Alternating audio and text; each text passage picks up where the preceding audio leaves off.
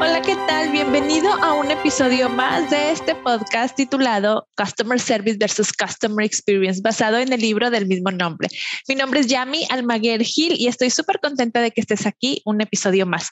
Déjame te digo que hoy vas a presenciar un capítulo, un, episodio, mira, ya ando confundiendo los nombres de capítulo, un episodio, wow, súper interesante, porque tenemos al día de hoy un líder de una startup que yo creo que sí la conoces. Entonces, eh, vamos a indagar en toda esta parte de la experiencia del cliente pero también del cliente interno y del cliente externo y sobre todo en este tipo de empresas como las startups que son rapidísimas en su movimiento de todos los tipos, van tres veces más rápido que una empresa tradicional y esto se convierte en todo un reto y creo que lo que vamos a comentar el día de hoy te va a súper interesar porque nuestro invitado del día de hoy, Carlos, tiene unas experiencias muy buenas que te, que te va a compartir y que yo misma estaba también súper interesada en conocer más y más acerca de su trayectoria y lo que hace dentro de la startup para brindar experiencias a su cliente externo e interno. Quédate aquí,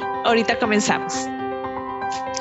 Hola, ¿qué tal? Bienvenidos a esta emisión número, ya ni sé en qué número vamos, así que mejor le voy a seguir así, porque tengo un invitado de lujo, una persona que, bueno, déjenme les platico un poco de él. Él se llama Carlos Alberto Salinas Zambrano y él es ingeniero industrial con maestría en Digital Business. Ahorita vemos a qué se refiere con esto. Él tiene más de 16 años de experiencia en el servicio, implementación de operaciones de servicio a cliente y transformación digital en canales presenciales, operaciones de contact center también. En los últimos años, él ha sido responsable de procesos de transformación de empresas como Citibank, Claro Avianca y actualmente lidera la operación global de Customer en Rappi en los nueve países que opera esta aplicación. Así que ya sabrán que vamos a poder tener información súper valiosa de Carlos y te doy la más cordial bienvenida, Carlos. Gracias por aceptar la invitación. No, gracias a ti, Yami, por la invitación. Un gusto. Bueno, pues eh, vamos a empezar así de lleno. Cuéntame, ¿cómo es que llegaste a posicionarte en esta, en esta área de Customer Experience? Eh, a veces hay personas que van escalando desde un ejecutivo y se van eh, después escalando las posiciones y sin querer llegan a ser después líderes de Customer Experience. O hay personas que ya lo traen como su objetivo porque son apasionados. ¿Cuál es tu historia acerca de esto? Cuéntamelo todo. Yo, yo creo que es lo que tú dices, ah, lo, segundo que dices, es un poco de, vocación. Yo realmente empecé en esto, en, en, en, las operaciones más en, la parte comercial y creo que eso es algo que me ha servido mucho en mis procesos, de, de en, mis, en mis cargos, en los roles que he tenido que, que liderar en las organizaciones, porque aprendí de alguna manera en mis, en mis inicios esa base de gestión de venta de algo que a veces es muy difícil eh, concebir dentro de las organizaciones, que es el servicio al cliente. O sea, cuando tú vas a pedir el presupuesto de, de, una estrategia comercial, es muy fácil argumentarlo con el incremento de gente, pero cuando vas a pedir presupuesto en organizaciones para el servicio al cliente, pues hay mucho intangible, ¿no? Que el NPS, que, que la satisfacción, que todo eso. Entonces, este tema comercial me ha servido mucho para eso, para desarrollar como mis habilidades en, en ver cómo de alguna manera trabajo yo para, o sea, yo trabajo para que mi equipo pueda tener todos los recursos necesarios para poder dar el, el servicio cliente. Y, y, como, como te decía al principio, es, esto es una vocación. Es, si tú ves un poco la, la experiencia que he tenido, además me han tocado momentos bastante difíciles en, en, en, las organizaciones, digamos, momentos difíciles. Trabajé en, en, City, como tú mencionas, eh, en, más en la parte comercial, en Claro, que es una empresa muy grande en, en, de las telcos aquí en Colombia, la más grande, eh, responsable como de diseñar y, de permear esa estrategia y ese, ese servicio al cliente dentro de una organización que era muy enfocada al crecimiento, ¿no? era diferente, era un momento diferente porque yo tenía que empujarlo. Paso a una Bianca, que es una organización que nace pensada en servicio, una organización de 100 años, pensaba muy en servicio, donde era muy, muy, muy común o muy ver, encontrarte tú a los, al presidente y, al, y, a uno de los socios de la aerolínea despachando vuelos a las 5 de la mañana en, maletas y todo en, en, los aeropuertos. Es una empresa que vivía el servicio en todos sus niveles. Y aquí llegó a Rappi a construir prácticamente de ceros todo un modelo de estructura de una organización que crece pues 24X en los últimos años. No es una organización que viene creciendo un montón con unos retos inmensos de cara a, al, al, servicio, porque Normalmente a ti en estas organizaciones te, te miden versus organizaciones como Avianca. Ah, es que Avianca sí hace esto. Claro, pero tú acá tienes que armar, en Avianca tú vuelas el avión, o sea, te montas al avión y vuelas el avión, en Rappi tú armas el avión volando, ¿no? Ok. O sea, esto va creciendo de una manera impresionante, tú tienes que armar el avión volando. Entonces, nada, pues eso es, eso es un reto. Fíjate, híjole, dijiste bastantes cosas y quiero puntualizar en varias de ellas antes de que se me vaya la idea. Primero, voy a empezar por lo último. Ah, dijiste una, una diferencia muy importante entre una empresa eh, tal como, como las que mencionaste antes, que a lo mejor son empresas más corporativas en donde armas el avión, y el tipo de startup. Ahorita, antes de, de empezar esta, de esta conversación afuera del aire, me estabas comentando la diferencia de trabajar en una startup en donde si llevas dos años trabajando es como si llevaras diez porque el ritmo va muy rápido. Cuéntanos un poquito más acerca de eso, sobre todo en esta parte que dijiste acá en la startup es armar el avión cuando ya va volando. algunos puntos para que la, audiencia pueda detectar cuál es la diferencia, porque si algunas personas están en la del corporativo o están en un emprendimiento que va muy rápido y, y cómo manejas estas dos, debe de haber una diferencia tanto de identidad como de actividad.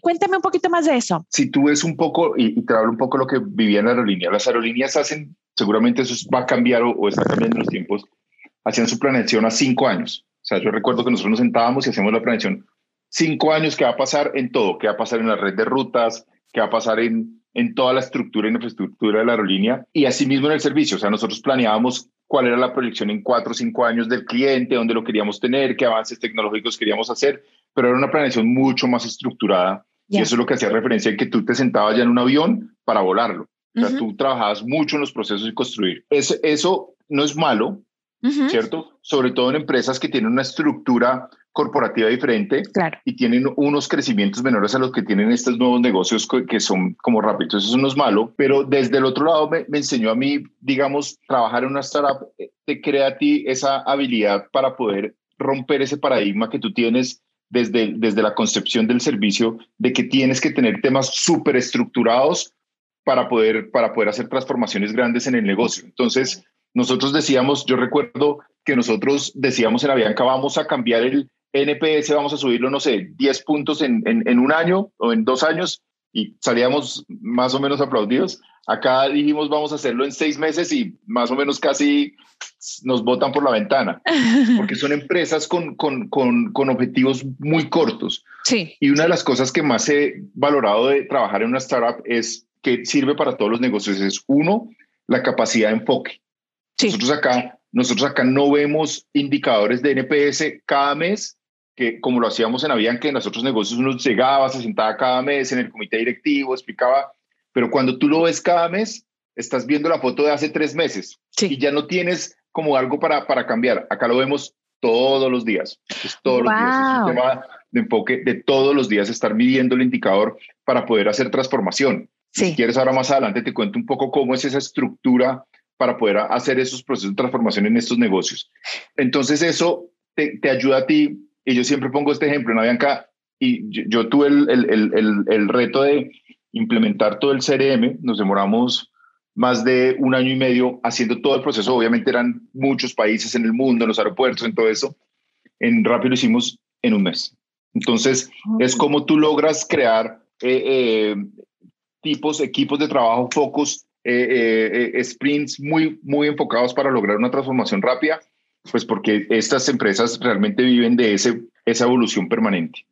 Claro, ahora, ahorita dijiste algo súper importante que para este tipo de velocidades es el enfoque. ¿Cómo le haces con tu equipo de trabajo? Son personas que tú desde que las contratas escoges a tu equipo con este tipo de perfil en donde vayan muy enfocados.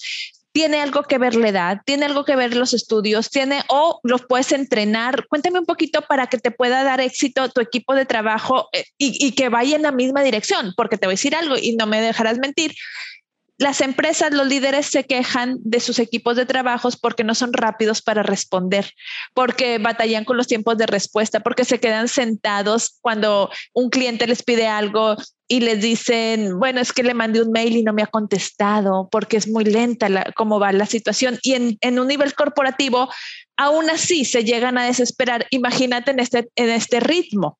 Y rápidamente doy un ejemplo de, de, una empresa de logística que normalmente operaba con paqueterías normales y ahora con la pandemia se les vino la operación online y tuvieron que hacer una transformación, pero con el mismo equipo de trabajo no estaban acostumbrados a responder tan rápido como en una tienda online. Cuéntame un poquito acerca de esto, cómo le hace tu empresa, cómo le hace rápido, cómo le haces tú para lidiar o, o no lidiar, para la contratación y hacer que todo el equipo vaya a este mismo ritmo. Sí, es, es eh, e, edad no es el problema. Ok. Yo soy, yo creo que soy de los viejos de, de Rappi.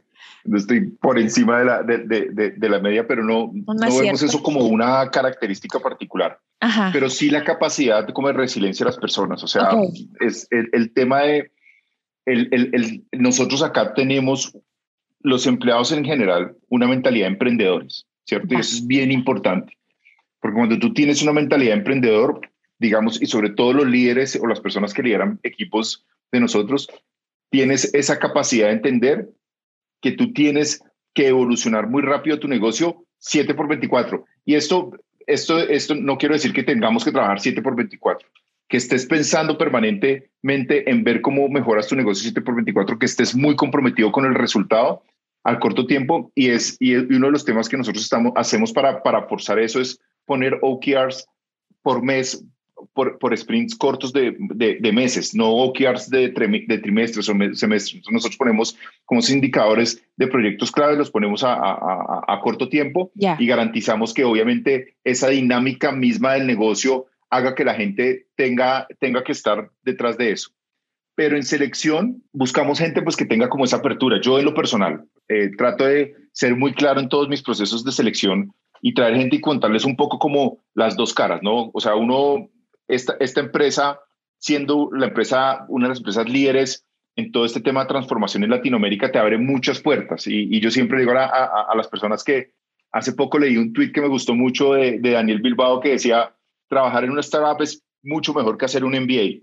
Yo coincido con eso. Yo coincido porque aquí tú, tú trabajas en muchos frentes, trabajas en muchas de, de, de eh, líneas de, de negocio que tú normalmente en la práctica moverte de un área a otra en una empresa tradicional es mucho más difícil, sí. ¿cierto? Pero pues yo, yo trato de ser muy honesto con la gente y trato de entender un poco cuál es ese, ese motivador que tiene la gente para lograr ese objetivo. Pero hay una cosa importante, hablando un poco del servicio, ¿no? Es muy importante encontrar gente con empatía en estos, en este procesos. Y te lo voy a decir en un ejemplo personal que a mí alguna vez me marcó mucho. Yo me acuerdo que cuando, cuando, cuando hice el proceso para Bianca, hice, eso fue con un headhunter eh, con, y, y, estaba compitiendo con gente súper calificada, con vicepresidentes de otras compañías, con gente súper calificada. Y yo la verdad, pues me tengo confianza, pero pues también era un poco realista, ¿no? De que, de que venía de una empresa que, que no era reconocida como una empresa líder en servicio, porque las telcos no son reconocidas como las empresas líderes, pero un poco por el momento en que las telcos estaban viviendo en ese crecimiento eh, eh, exponencial. Entonces yo, era, yo, yo, yo, yo me tenía confianza, pero pues también tenía, era, era, era claro que la competencia en otras empresas, había gente que estaba compitiendo en empresas que eran mucho más reconocidas y habían que era muy cuidadoso en eso, o sea, era muy cuidadoso en traer gente capaz de movilizar el negocio. Sí. Después de que quedé en Avianca, historia corta, le pregunto a, a, al jefe que, que me seleccionó, ¿usted, usted, ¿usted por qué me escogió a mí? O sea, si había otras personas que seguramente tenían me dijo por dos cosas, obviamente por tres cosas, por tu capacidad de, de, de, de, manejar negocios, porque pues la verdad yo he manejado negocios de muy alto impacto en Claro, tuvimos 3.500 personas en call center, en Avianca tuvimos más de 3.000 personas en los call center, hoy tenemos más de 3.500 personas en Rappi, entonces siempre me ha tocado como esos negocios de dimensiones de, de manejar proveedores, de manejar todo eso, eso le pareció, pero dijo por dos detalles más, por cómo trataste a mi secretaria y por cómo trataste a la señora que nos trajo el café. Wow. Y yo creo que eso es, eso es muy poderoso en lo que yo busco en mis entrevistas. Yo normalmente en mis entrevistas finales, que trata siempre de hacer como que, le, que el equipo haga todo el proceso y, y o, o, para mi equipo directo, trato de hacer una, una conversación de que, donde busco conexión con la persona, pero buscando esa conexión de esa empatía, sí. que creo que es muy importante en las personas del servicio. Entonces, si tú, porque esto tú lo dijiste en la primera pregunta, esto es vocación, ¿cierto? Y, y, y, lo hablábamos antes de empezar, que tú me preguntabas, ¿tu trabajo trabajas sábado y domingo toda la vida? O sea, uno, si uno está en servicio, uno tiene que entender que esa vocación es estar disponible siempre. Es correcto. Entonces, eso, eso busco. Wow, me encantó. Nos has dejado unos, unos puntos súper importantes. Ahora, sobre aquí en esta parte de, que todas las empresas batallan con esta parte, la parte del equipo de trabajo, para que vayan al mismo, al mismo ritmo.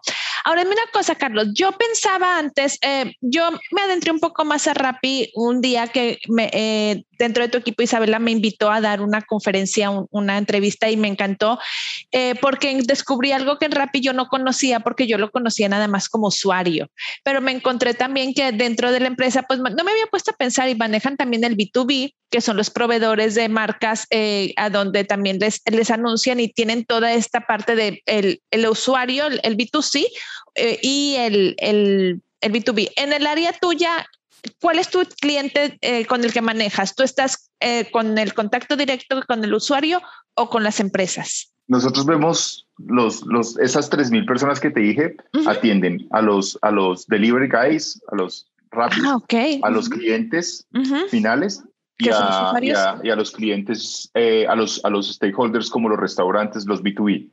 Atendemos todo también al cliente interno.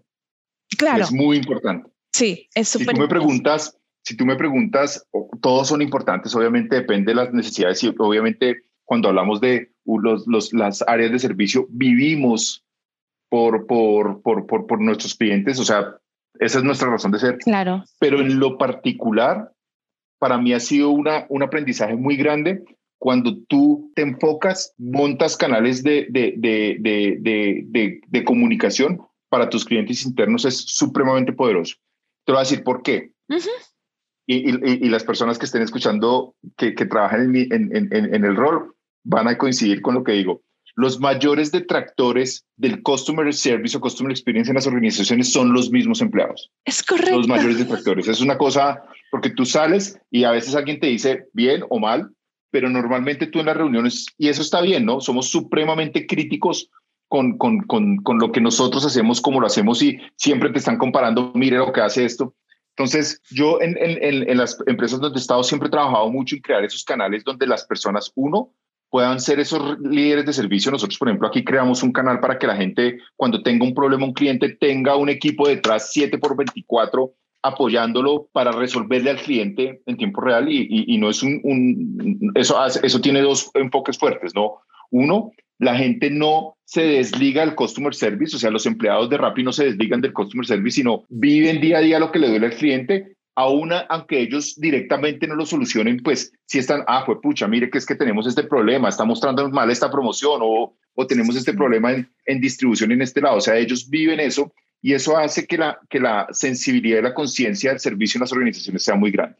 Entonces, eso, eso me ha servido, en, también lo monté en Avianca, en Claro también teníamos algo parecido, pero un poco lo que, lo que busca eso, la aspiración de nosotros, es lograr sumar eh, gente a la solución y no al problema. Entonces, los atendemos los tres focos, pero siempre se habla como el B2B, siempre se habla del B2C, poco se habla de los empleados Creo que hay que entender todo eso como un, como un todo. Totalmente, eh, totalmente. Entonces, bueno, tienes una visión súper amplia y me imagino que al tener todos los canales ahí abiertos y a, y a, tu, a tu cargo, debes de tener muchos retos eh, de los cuales hay que estar enfrentándolos y teniendo obstáculos y, y, brincando estos obstáculos. Vaya, dime, ¿cuál es tu superpoder para liderar este tipo de equipos de trabajo? ¿Qué consideras que es lo que te ha dado éxito hasta ahorita? El mucho o poco éxito que puedas llegar a tener en tus equipos de trabajo y en toda tu carrera profesional, ¿qué consideras que sea tu superpoder? Antes de que me contestes, por ejemplo, si tú tienes orgánicamente la, facilidad de la empatía por la pasión que esta otra persona te, te señaló, a lo mejor tú lo hiciste, no lo sé, ahorita igual y me contestas, y no te diste cuenta porque es un estilo de vida que a lo mejor así eres tú. No sé si lo usaste como estrategia y se vale si es que es así. ¿Cómo lo transmites a tus equipos de trabajo este tipo de cosas o cuál es tu superpoder para liderar este, este tipo de, equipos? Yo creo que tú lo dijiste, es empatía.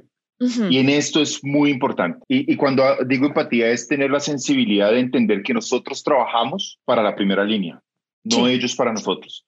Porque eso, eso lo olvidamos mucho los líderes de servicio. Y yo trato de trabajar mucho en mis equipos es tener esa empatía. O sea, pónganse en los zapatos en, de, de, de, los agentes, pónganse en los zapatos de los que están en, en, en línea con el cliente para poder lograr transformaciones grandes en los negocios. Escúchenlos, ¿cierto? Y hagan esos procesos de transformación porque a veces pasa, y, era un dicho que decía un jefe mío, que mandamos a los agentes, diseñamos los, creamos la estrategia, diseñamos los procesos, las políticas en las organizaciones para mandar a los agentes a una guerra con un tenedor, como decían. Es, es o sea, tú, tú a veces ves y te pones a leer eh, todo el tema de los procesos como tal, y tú dices, a ver, si usted, yo, yo siempre hago la pregunta, ¿usted es capaz de atender un cliente con esa política que usted diseñó? Yo recuerdo que algo que, y, te lo digo un poco en esa empatía que aprendí mucho, lo aprendí en, en su momento en, en Avianca con el, el, dueño de Avianca, don Germán Efromovich. Un día me llamó y me sentó y nos decía, venga, yo quiero que usted haga algo con todas, él lo llamaba las políticas antipáticas de la o sea, todas las políticas antipáticas. Y me enseñó algo que era muy bonito, que él decía, normalmente los PQRs o las quejas de, de, de, los clientes se, se a la caneca, que es como al final de la esta, pero nadie valora el tiempo que la gente se, se toma para poder desahogarse y escribirte a veces cosas, porque lo que hacemos es clasificarlas por políticas y, y responderle por políticas. Y recuerdo que él decía, yo quiero que usted vaya a la basura, literalmente, analice qué es lo que los clientes están diciendo, ¿cierto? ¿Qué herramienta le está dando usted a la gente para resolverla, ¿cierto? Y me cambie. Y hubo un, y hubo un proyecto gigante de trabajo que se llamaba las políticas antipáticas, que era parte del comité ejecutivo de Bianca, o sea, era políticas antipáticas parte del comité ejecutivo de Bianca. Y eso solo es, empatía, si no hay esa coherencia en los líderes de servicio, donde tú realmente vivas, que vuelvo y te vuelvo al ejemplo claro, digamos, tangible que tengo en este momento con el mismo Germán, que tú vivas a un Germán en, en, en, despachando un vuelo a las 5 de la mañana, o sea, tú tienes una coherencia de un líder que era enfocado al servicio y tú no podías darle menos a tus clientes. Entonces, menos escritorio, ¿cierto? Mucho más trabajo en, en, en, en, el frente y mucho más lograr esa coherencia de que la gente diga que esto que se define desde acá realmente quiere hacer la, transformación en el cliente. Me encantó, me encantó esto último que acabas de decir, menos escritorio y más eh, coherencia. Eh, hay aquí un punto que, que ahorita se me viene en la mente destacar. Bueno, eh, yo menciono muy seguido, incluso lo tengo escrito en el libro, eh, de tal director, tal colaborador. Creo que la, figura de, líder representa, este, eh, vaya, el equipo es el espejo de, líder. Entonces, sin, sin, sin tratar de que el líder esté operando, porque si no deja de dirigir, pero sí menos escritorio y más, más este, supervisión directa, ¿no? Eh, Ahora, dime una cosa, Carlos. ¿Tienes alguna táctica? Ahorita, por ejemplo, de transmitir la empatía y todo esto, ¿tienes alguna táctica o simplemente te sientas con ellos a hablar determinado número de días a la semana de esto? ¿Tienes algún programa de capacitación? ¿Tienes algún programa de venganse equipo? Vamos a hacer cosas vivenciales. ¿Cómo, cómo haces? Porque también me encuentro que hoy me dicen, oye, a mis ya les dije y no lo hacen. Entonces, ¿cómo le hace un líder como tú para lo traes, todo lo transmites. Simplemente se los dices o tienes una estrategia de vamos a juntarnos o les voy a invitar una sesión de café, una sesión de playful, algo para poder transmitirlo y que realmente ellos se monten a esta, vamos a decir, a esta empatía, ahorita que estamos hablando de empatía. Mira, nosotros en Rappi, y eso es, es un poco la dinámica del negocio que, que, que yo admiro mucho, para poder lograr ese proceso de transformación grande, y te lo cuento desde la experiencia, porque seguramente hay muchas prácticas en el día a día donde yo voy a la operación, hablo y, y, creo que eso lo hacen los líderes, pero este en particular creo que ha sido un proceso transformador y es, nosotros encontramos que la única manera para poder transformar el, el, el negocio era tener esa obsesión real por entender qué estaba pasando en el negocio. Entonces empezamos a hacer como varias muestras, qué pasaba en redes sociales, qué pasaba pero una de las cosas que empezamos a hacer era coger los detractores, ¿cierto? Los, los promotores y los detractores, pero sobre todo los detractores, y hacer esa medición de detractores diaria. O sea, nosotros cada hora, o sea, ojalá diaria, diaria hacemos la reunión con los equipos, pero cada hora se mide cuáles fueron los detractores que hubo en esa muestra de la última hora, entender cuáles fueron los atributos, porque muchas veces los atributos pueden ser una política mal diseñada, un tema particular que está pasando en el negocio, pero entender eso, clasificarlo y accionar, pero accionar en tiempo, en tiempo real con los agentes, porque tú tocas un punto válido. Seguramente para una empresa que tenga 10 colaboradores en el plan de servicio, la mejor, el mejor, la mejor metodología es sentarse, hablar con ellos, contarle qué dicen los clientes, hablar de los PQRs, hacer un comité un poco de cliente informal diario, pero que donde haya esa sensibilidad, que no se vuelva algo cartonado, sino que haya esa sensibilidad. Nosotros, por ejemplo, en Avianca invitábamos a clientes al comité directivo, a clientes. Se sentaban en el comité directivo y nos, nos daban. Pero acá en Rappi tú tienes que movilizar 3.500. ¿sí? O sea, no es un tema de cómo me, me, encuentro con un par de personas y hago transformación, sino movilizar 3.500. Entonces, cogemos esto de los detractores, analizamos qué es de políticas, qué es de, de compensación, qué es de proceso y qué es de agente. Y mira, y a mí, lo más impresionante es que la transformación más grande de lo que nosotros hemos hecho no fue montar el WhatsApp necesariamente, o sea, no fue hacer unos temas de tecnología que son importantes, son la estructura, fue trabajar en los equipos eh, de, la, de la primera línea, fue encontrar que habrían personas, digamos, en unos cuartiles de satisfacción y ver cómo hacíamos para potencializar los del cuartil 1 y a los del cuartil 4, cómo los llevábamos al otro cuartil. Pero eso con una metodología diaria y, que, y, bajar a los supervisores de las operaciones, a todo eso, con operaciones que tenemos distribuidas en diferentes aliados en diferentes países. Entonces, esa metodología es la que nos ha ayudado mucho como a empezar a, a, generar esa sensibilidad. Y una cosa que yo creo mucho que poca gente en servicio hace es el contenido. Muy importante esto, Yami. La, la, la gente normalmente se equivoca mucho en, crear en el contenido con el que capacita, tú lo dijiste ahorita, con el que eh, informa a, a, los agentes que no hace estas mejores prácticas. ¿Por qué? Si tú vas un poco y te metes y, te invito a una empresa X, mejor si es tradicional, y te metes en el proceso de formación, te vas a encontrar de que a la gente la capacitan con procesos, con diagramas de flujo y con procedimientos, ¿cierto? Y son gente, en su mayoría millennials, que ni siquiera, o sea, se toman el tiempo de, de, de, de entender cómo esta estructura y, y, y, y hacer todo el proceso para dárselo al cliente. Entonces lo que nosotros hemos creado es un equipo que eh, depende de nosotros, o sea, creamos contenido dentro de nuestros equipos, contenido para, nosotros por ejemplo en Avianca teníamos un youtuber que se llamaba Lover y creábamos contenido, o sea, lo que queríamos bajarle a los agentes, se lo bajábamos en un concepto del youtuber, ¿cierto? O hacíamos unas infografías muy rápidas o utilizábamos mucho los memes, ¿sí? Pero cambiábamos mucho ese, ese modelo de comunicación del, del, de lo tradicional a un modelo de comunicación que ellos llegaban y, logra, y, lo, y lo contrastábamos y lográbamos tener en lo que era contenido, digamos, mucho más flexible, una, una, una lectura del 80, 90%, mientras del otro era un 10%. Entonces mandábamos un proceso por un lado y después mandábamos el video. Toda la gente veía el video. Entonces creo que eso es bien importante para lograr esa empatía que hablábamos. Ay, sí, me encanta. Es totalmente de acuerdo, alineada a lo que me estás comentando. Oye, dime una cosa, ¿y el youtuber era interno o era externo? Interno, interno. Es que no, no, no hay presupuesto, no hay presupuesto para tener un youtuber externo. Nosotros lo creamos y él creó su contenido y él creaba todo su contenido y, y tenía una marca súper bonita ah. personal en que él, él, él, él hacía y, y, ellos eran ellos mismos, un equipo de, de, de, de publicistas, un equipo que ellos mismos estaban todo el tiempo creando contenido, todo el tiempo se creaba contenido para eso.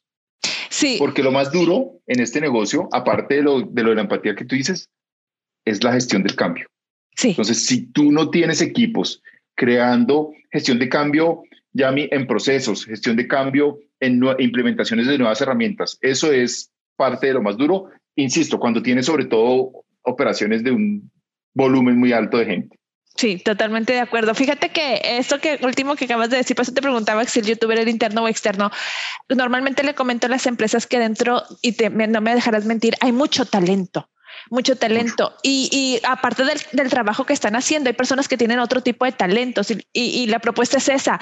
Toma estas personas y que sean los mismos que estén compartiendo la lo que estás diciendo. ¿Verdad? Esto, esto, esto que hicimos nosotros eran asesores del call center. Eran asesores del call center. Totalmente. Y tienes toda la razón. Además que generas una cosa porque uno de los retos que nosotros tenemos en servicio es la alta rotación, ¿no? Porque no son, o sea, tú no naces queriendo ser un asesor de servicio al cliente, o sea, eso no es algo como que digas, justo yo cuando quiero crecer quiero ser un asesor de servicio al cliente, eso es algo que te tocó, ¿sí? Entonces tú tienes que crear eh, mucha, mucho contenido para crear un plan carrera dentro de tus equipos. O si no, vas a empezar a tener una rotación que lo que pasa si tú ves un poco los call centers, es una rotación absurda. Entonces, cuando tú empiezas a crear otro tipo de contenido, que creas un equipo de data science, creas un equipo de desarrollo, creas un equipo, pero su, tu, tu incubadora es tu mismo ecosistema, pues es maravilloso. Sí, totalmente. Ay, no, Carlos, haz de cuenta que, que somos hermanos, o sea, que nos, y que nos educó una misma mamá, haz de cuenta. muy alineado, muy alineado lo que estás diciendo. Híjole, se nos pasa rapidísimo el tiempo. Voy a ir un poquito cerrando esta conversación que yo por mí la seguiría muchísimo más, pero no te quiero quitar mucho tiempo. Ah, estábamos hablando también antes de, de, de, de esta sesión y algo que también estábamos muy de acuerdo, que me gustaría tocar ese punto, que es la parte de la ejecución. ¿Recuerdas que estábamos hablando que normalmente se hacen los grandes planes. Y entonces, y a mí en lo personal me ha tocado trabajar con gente muy creativa en planes y llenas la pared de post-its y entonces vamos a hacer, y luego, y a la ejecución, ¿y qué pasó?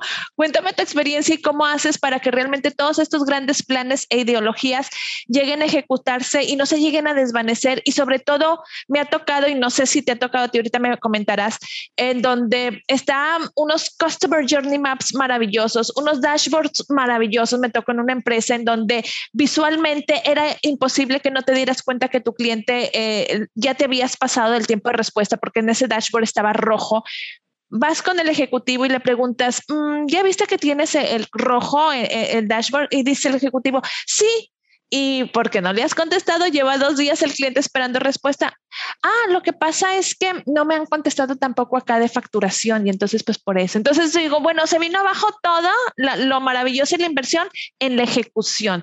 Cuéntame cómo te ha pasado eso y qué recomendación nos das para que una ejecución realmente pueda funcionar, o sea, desde el plan hasta la ejecución. Qué buena pregunta porque es, digamos, de, de la interacción que a veces me busca a mí la gente por redes, por LinkedIn, que es la única red que tengo, pero me buscan un poco para hacer esa consulta. El, dolor más grande que hay, uno de los dolores más grandes que hay en este negocio es la ejecución. Pero te voy a dar el nombre de tu segundo libro, que es el divorcio que hay entre Customer Experience y Customer Service. Porque digamos que conceptualmente, ¿cierto? El Customer Experience nace en las organizaciones muy apalancado desde los equipos de marca y de marketing, ¿cierto? El Customer Experience nace muy apalancado en los equipos de marketing y el Customer Service normalmente está dependiendo de las operaciones, ¿sí? Entonces, dentro de mi experiencia, lo que, lo que, lo que yo he encontrado es que hay un divorcio muy grande dentro de lo que se define y lo que se ejecuta. Y el divorcio más grande empieza por falta de empatía, ¿no? Porque quien define nunca tiene la sensibilidad de irse y sentar y sentarse con el, con el, con el que está en la primera línea y entender ellos que son los que están todo el día con el cliente, cuáles son los dolores más grandes. O sea, muchas veces el problema grande de la ejecución es que definimos desde la, desde la teoría, ¿cierto? Definimos desde lo que dice la moda, definimos desde lo que está haciendo el benchmark la otra empresa, pero no definimos desde lo de la realidad de la organización. Eh, y eso es, eso es supremamente crítico en el momento de la ejecución, porque cuando tú defines sin tener en cuenta al otro equipo, pues el otro equipo termina haciendo lo que sus indicadores que son eficiencia en costo, o sea, totalmente contrarios acá. Y te lo voy a decir, lo vivimos en Rappi literalmente. Cuando salimos con este sprint nos pasaba un poco eso. Nosotros teníamos un equipo que definía, ojo, este equipo sí, se sí, sí leía, sí, sí hacía como toda la investigación, pero el problema grande era que el equipo diseñaba, nosotros ejecutábamos, ¿cierto? Había otro equipo que ejecutaba, estaba el equipo de producto y el equipo de desarrollo, porque aquí en, en este modelo de negocio funciona diferente seguramente al negocio tradicional, donde tú tienes un proyecto, se lo llevas a IT y te, te ayuda a desarrollarlo, que eso es un tiempo larguísimo. No, acá los desarrolladores y el equipo de producto hacen parte de una misma célula. Ya. Pero con esa estructura y todo, no avanzábamos de la manera que nosotros, pues, realmente quisiéramos avanzar en términos de velocidad y ejecución. ¿Cuándo lo logramos, Yami? Cuando nos sentamos en una misma mesa de trabajo, los cuatro, ¿cierto? Pero sobre todo cuando unificamos los KPIs de los cuatro áreas. Porque si tú miras antes, el área de experiencia tenía un KPI de NPS y nosotros uno de CISAS, no sé, no. Entonces lo que hicimos fue entre los cuatro definir cuál era el indicador clave del negocio y con ese indicador todos nos sentábamos todos los días, todos los días los cuatro y decíamos, oiga, este problema es de procesos, entonces experiencia lo cogía, se lo llevaba y debía resolverlo. El otro llegaba y decía, este problema es un problema de desarrollo y el, el de producto y desarrollo se lo llevaban y lo escuchaban. Pero la gente de desarrollo escuchaba, o los líderes de desarrollo escuchaban lo que el negocio o las operaciones decían. Y también identificábamos que gran parte del problema, que la operación a veces deja, no se mira como, como digo yo, el ombligo, era la, la, la calidad de la selección, la calidad de la formación, la calidad de las respuestas, ¿cierto? Entonces nosotros normalmente lo que hacíamos era echarle toda la culpa a las políticas, los de las políticas a la gente, los de la gente a las del desarrollo, y lo que hicimos fue alinear, y pues fue un proceso que no te digo que fue una reunión y listo, fue un proceso de muchos aprendizajes, pero nos permitió avanzar de una manera que tú no te imaginas. Entonces, para, digamos, para el público que, que seguramente no, no todos tienen esta estructura de negocio como, como la que es Rappi, es muy importante para la ejecución, unificar los indicadores clave del negocio, ¿cierto? Uno de los temas que, que, que, yo creo que, que, cometemos muchos errores la gente de servicio, Yami, es que nosotros, si tú ves a las gentes de servicios, muchas organizaciones son equipos a la defensiva. Entonces, oiga, es que el servicio al cliente está mal. Sí, claro, está mal porque es que el proceso es que usted lo vendió mal, es que los vendedores hacen todo mal. Son equipos muy a la defensiva. Yo creo, y, eso fue tu primera pregunta, que dentro de las cosas que, que, me ha llegado a ayudarme a posicionar es que tengo una habilidad muy fuerte en mi 360. O sea, yo, yo entendí que todas las áreas trabajan para nosotros, ¿cierto? O sea, el que el, el de facturación lo haga bien es un buen, pero si tú vas solo al de facturación a ponerle los problemas y no le das el contexto y no lo metes en la película y no lo haces parte de la gestión del cambio, pues tus proyectos no avanzan porque te pasa lo que pasa, lo que tú dices. Oiga, es que el de facturación no me ha respondido. Pues el, de facturación ni nunca le metiste ese indicador, ni nunca le contaste cuál era el problema del cliente, ni nunca. Pero cuando lo sientes en la misma mesa, eso hacen problemas de transformación grandes. Ay, no, bueno, pues Carlos, me tienes maravillada porque haz de cuenta que me lees mi mente, me, me le estás leyendo mi mente en, en, mis contenidos, totalmente estás dando un doble clic a lo que comparto diariamente y me encanta. Ah, Híjole, eh, y de hecho parte de, de, de, lo que estamos hablando ahorita es, es contenido del segundo libro que ya estoy a la mitad, entonces me estás dando como que más cuerda. Vas a ver que sí, vas a ver que sí. Este, quiero, quiero ser quiero, bueno, más para cerrar con esta idea que acabas de decir, completamente de acuerdo la unificación de, de, de, los KPIs y sentarnos todos en una misma mesa. Haces e, esto que acabas de explicar, haz de cuenta que le diste doble clic a una de las frases que utilizo muchísimo también, que el, servicio y la experiencia del cliente no es responsabilidad ni de una persona ni de un departamento, de toda la compañía. Hago mucho hincapié en monten a la mesa servicio a clientes, o cuando, porque a veces me lo dejan afuera y se, se unen todos y hacen las estrategias y entonces, y servicio a clientes, quién sabe. O sea, después vienen y le avisan cuando debería ser al revés y pienso que el servicio a clientes es ahí el semillero y todos deben eh, estar alrededor de servicio a clientes. Cuéntame. Me, dejas complementar eso que estás diciendo que, como dices tú, súper alineados en el tema es, ojo, y, y me lo pregunta mucho la gente, y más en la nueva realidad, ¿no? Porque hablamos mucho del cliché de transformación digital, hablamos mucho de esto, pero ojo, las empresas tienen que entender que la transformación digital, ¿sí? El eje es que es customer centric, ¿cierto? Entonces, si tú ves hoy en, en, las startups o en los negocios, el rol de la persona de experiencia es muy relevante dentro del equipo directivo de estos negocios versus lo que tienen muchas veces los negocios tradicionales que, y, no está mal, o sea, ojo porque no, no, quiero sonar, pero normalmente tú ves que el, el de experiencia le reporta al, al, al comercial. Escucha, eh, yo, yo, yo viví eso y el comercial piensa el 500% en ventas y, y, te voltea a mirar cuando tú traes algo de, de, crecimiento neto. El resto no te voltean a mirar para nada. Y, creo que es bien importante la relevancia que le dan a, las organizaciones a este tema de estructura, tú lo has dicho. Carlos. Eso es coherencia, ¿no? Leíste mi libro, estoy segura. Te das de cuenta renombrando todo. Hay, hay un, te, falta leerlo, se me hace, ¿no? Pero, pero porque me nombraste algo que yo hago una propuesta ahí. Tiene que haber un eh, CXO, así como un CFO, un CIO, tiene que haber un CXO. Un CXO, un, un, em, líder de alto nivel de experiencia del cliente que reporte directamente a dueño o a dirección. Tiene que estar en la plantilla directiva y siempre me lo dejan dependiendo de comercial, dependiendo de material. ¿Sabes por qué? ¿Sabes por qué? Para los que están escuchando que son, porque nosotros cometemos el error de pararnos en indicadores románticos. Sí. El NPS es un indicador romántico. Sí. La satisfacción es un indicador romántico. y, ojo, son indicadores que, que, tienen mucho impacto en el negocio, pero tú tienes como líder de, experiencia o de negocio, tienes que meterte en los indicadores clave del negocio. A los negocios lo que les importa es la recompra, ¿cierto? el, disminuir el churn. O sea, hay indicadores que son muy estratégicos que nosotros no los ponemos como indicadores clave y por eso cuando tenemos un indicador romántico, pues la gente como que, por eso es tan difícil a veces ya me ir a una organización y decirle necesito presupuesto. Sí. ¿Qué va a hacer? Voy a mejorar 10 puntos en el NPS.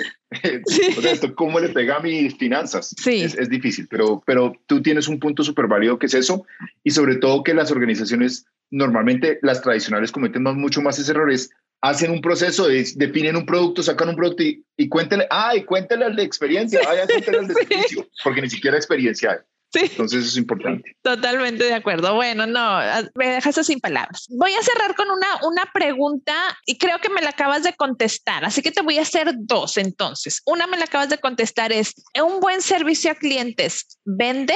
Es la primera pregunta. Y la segunda pregunta es, en un, en un, dame un ejemplo específico en donde eh, en, un, en una, ¿cómo das de un salto de un servicio a una experiencia? Qué es dar un servicio y qué es dar una experiencia.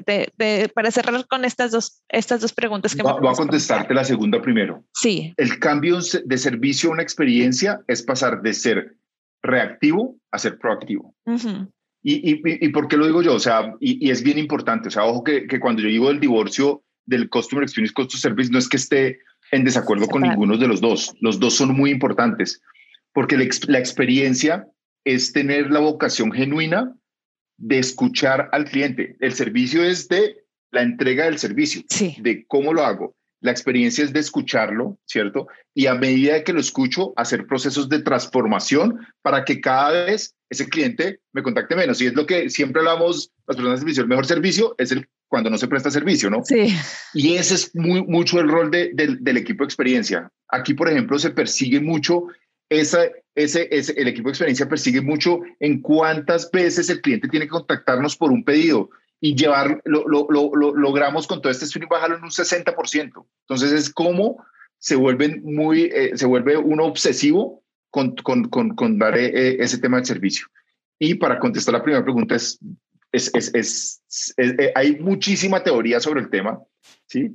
Pero es, es lo que yo te decía, es, es una lógica básica, o sea, el cliente siente que tú logras eh, atenderlo de una manera eficiente y se queda. Y las empresas digitales estamos entendiendo mucho la importancia de eso, porque pues cada día nacen nuevas empresas de última milla, por ejemplo, lo que nosotros hacemos. Nosotros tenemos que eh, diferenciarnos en ellos, en el producto, que somos Rappi, una, una, super app que tenemos multiverticales, desde, desde tu restaurante hasta, hasta, hasta Turbo, que ahora entregamos en menos de 10 minutos nuestros pedidos. O sea, el producto es importante, pero también en cómo reaccionamos cuando las cosas no pasan bien. Vende seguro más. Excelente, excelente, excelentes statements para cerrar esta, esta plática, esta entrevista. Carlos, ¿en dónde te encuentra la gente en LinkedIn? Si quieres saber un poco más de ti, si quiere contactarte, ¿cómo estás en LinkedIn? Es Carlos Salinas, Carlos Alberto Salinas, creo. Te lo voy a poner para que lo pongas. Sí, lo voy a poner, eh, ahí lo voy a poner de liga. Encantado, encantado de, sobre todo que sé que a, veces dejamos como muchos temas en, en, en, en 10 mil pies y hay gente que necesita bajar un tema en particular en, en, la medida posible como lo pueda hacer, con mucho gusto, encantado en, en ir creando como esa, esa nueva conciencia del servicio en Latinoamérica. Excelente, Carlos. Muchísimas gracias por aceptar la entrevista. Gracias por platicar conmigo acerca de este tema. Que creo que hay mucha, mucha no creo, lo tengo comprobado, hay mucha hambre de, conocer estrategias. Todas las empresas lo necesitamos porque siempre que tienes clientes, siempre hay un servicio que ofrecer. Muchísimas gracias, Carlos. Muchísimas gracias a... Un mensaje final. Sí, claro, adelante, sí. Enfocados, o sea, el servicio es gente y tecnología, pero mi recomendación es sobre todo la gente es quien hace la diferencia. La tecnología te habilita, pero es gente lo que hace la diferencia. Excelente, me encanta y totalmente de acuerdo contigo. Gracias por cerrar con esto. Muchísimas gracias a todos. Hasta luego. Bye.